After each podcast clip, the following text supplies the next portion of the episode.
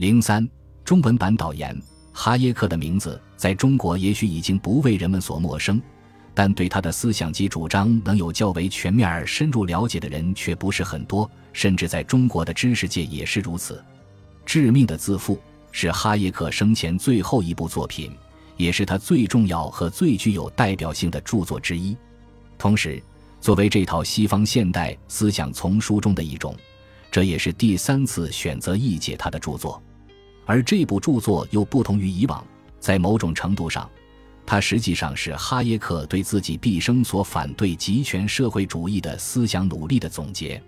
正是由于本书集中体现了哈耶克全面而系统的批判他所谓的社会主义的主题，认为社会主义的思想主张是一种致命的自负，一种谬误。他的译解出版势必会在中国读者中产生影响。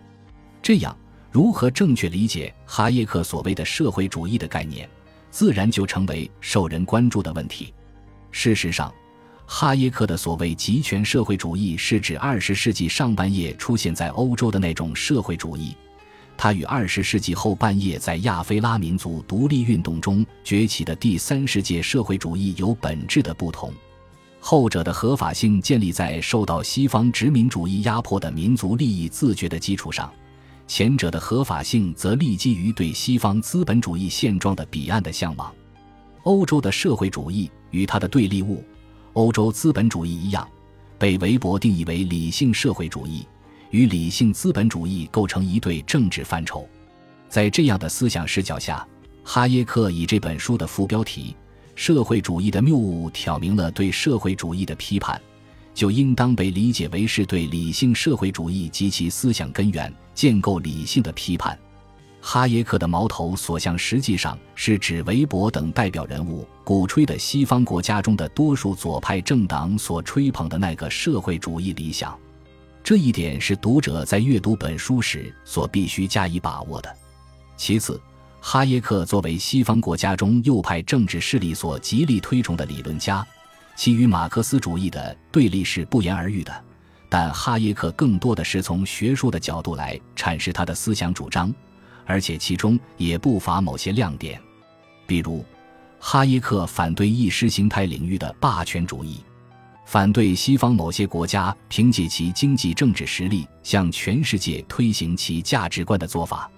尽管他毕生极力鼓吹自由主义市场经济，捍卫现行的资本主义制度，他将之称之为自发秩序和扩展秩序。但他认为，这种扩展秩序在一个国家或民族中，只能是在无人能知其后果的情况下，在漫长的岁月中自发进化而形成的。它不是某个主体的自觉设计的结果。由此推之，它因而更不能靠外部力量强加和推动。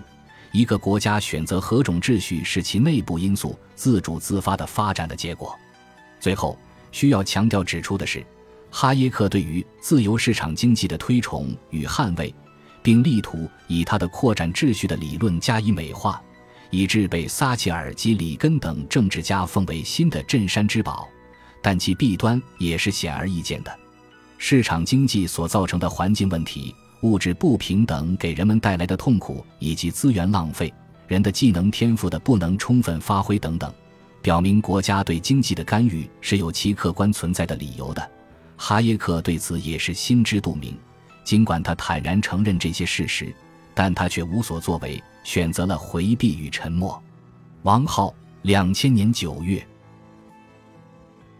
本集播放完毕，感谢您的收听，喜欢请订阅加关注。主页有更多精彩内容。